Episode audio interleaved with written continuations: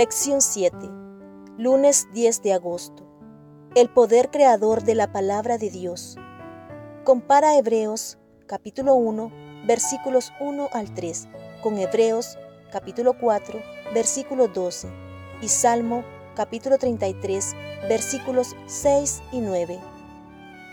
Dios, habiendo hablado muchas veces y de muchas maneras en otro tiempo a los padres por los profetas, en estos postreros días nos ha hablado por el Hijo, a quien constituyó heredero de todo, y por quien asimismo hizo el universo, el cual, siendo el resplandor de su gloria y la imagen misma de su sustancia, y quien sustenta todas las cosas con la palabra de su poder, habiendo efectuado la purificación de nuestros pecados por medio de sí mismo, se sentó a la diestra de la majestad en las alturas porque la palabra de Dios es viva y eficaz, y más cortante que toda espada de dos filos, y penetra hasta partir el alma y el espíritu, las coyunturas y los tuétanos, y discierne los pensamientos y las intenciones del corazón.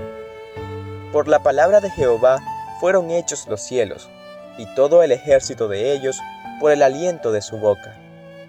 Porque Él dijo, y fue hecho, Él mandó y existió. ¿Qué nos dicen estos pasajes acerca del poder de la palabra de Dios?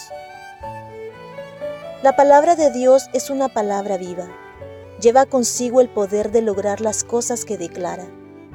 Las palabras humanas pueden hablar de lo que es, pero Dios habla de cosas que aún no se han hecho y luego las crea por el poder de su verbo.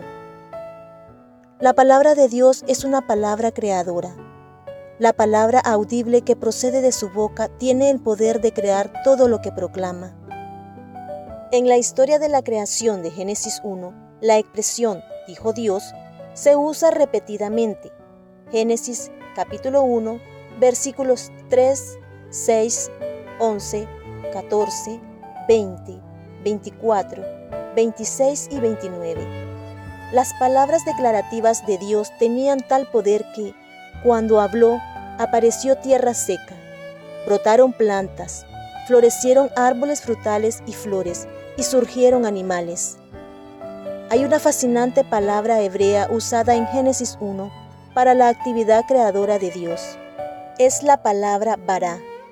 En esta forma particular se usa a fin de describir la actividad de Dios para crear algo de la nada. El verbo se usa solamente cuando Dios es el sujeto, es decir, Únicamente Dios puede vará y lo hace a través del poder de su palabra hablada. Dios no solo creó este mundo a través del poder de su palabra, sino también lo mantiene y sustenta a través de ella. El mismo poder que está en la palabra hablada de Dios está en su palabra escrita. El mismo Espíritu Santo que estuvo activo en la creación, estuvo activo en la inspiración de la Escritura. Él está presente cuando leemos la Biblia o la compartimos con otros.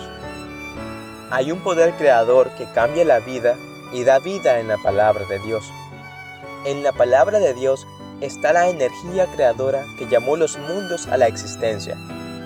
Esta palabra imparte poder, engendra vida. Cada orden es una promesa, aceptada por la voluntad, recibida en el alma trae consigo la vida del ser infinito, transforma la naturaleza y vuelve a crear el alma a imagen de Dios. La educación, página 126. A medida que comprendemos personalmente las promesas que se encuentran en la palabra de Dios, nuestra vida cambia. Y a medida que ayudamos a otros a comprender estas increíbles promesas, el Espíritu Santo también cambiará su vida. Preguntas. Imagina, Dios habló y existió. ¿Cómo podemos entender lo que esto significa? ¿Qué nos dice esta sorprendente realidad sobre su poder? ¿Por qué debería animarnos esta verdad sobre el poder creador de Dios?